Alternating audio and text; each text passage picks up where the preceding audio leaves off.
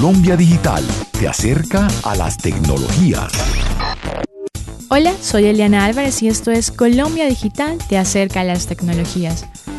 Ahora la mayoría de los usuarios publica cada detalle de su vida en las redes sociales y es como si no establecieran límites entre lo que está permitido publicarse y entre lo que definitivamente no debe publicarse porque son detalles que hacen parte de su vida íntima.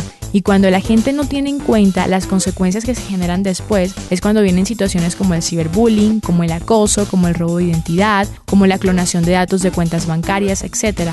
Por eso, si usted es un usuario activo en las redes sociales, tenga en cuenta las siguientes recomendaciones para que no sea víctima de acoso a través de Internet o no tenga robo de identidad. Proteja siempre sus contraseñas. Es importante que al menos cada tres meses cambie las contraseñas, que no coloque ni fechas de nacimiento, ni edad, ni fechas de cumpleaños. Cuando reciba correos sospechosos, no entregue información valiosa, ni tampoco registre su correo, ni registre cuentas bancarias, ni claves, ni números de identidad porque pueden estar precisamente propiciándole para que alguien pueda robar esos datos y luego es cuando vienen las cuentas caras los amigos que no son amigos. Cuando llegan invitaciones de círculos o de personas que usted no conoce, absténgase de aceptarlos, no acepte a todo el mundo. Primero conozca y sepa quién es la persona, mire su perfil, si realmente no lo conoce, simplemente no lo acepte. Y si es conocido un conocido, primero pregúntele al amigo si realmente esta persona sí es muy confiable como para tenerla en sus redes sociales. Y por supuesto y por último, no suelte su dispositivo. De los aparatos más importantes que se ha convertido en la vida de cada persona es precisamente el celular, porque que allí, además de que tienen activa todas sus cuentas sociales, también guardan información valiosa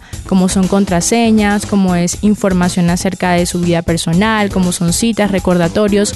En caso de que en algún momento se le dañe, no lo ponga a la mano de cualquier persona y sea usted siempre que esté pendiente de lo que le pasa. En caso de que sea reposición, vaya con su operador móvil, etc. Estas son una serie de recomendaciones que debe tener en cuenta para que no sea víctima ni de ciberbullying ni de robo de identidad.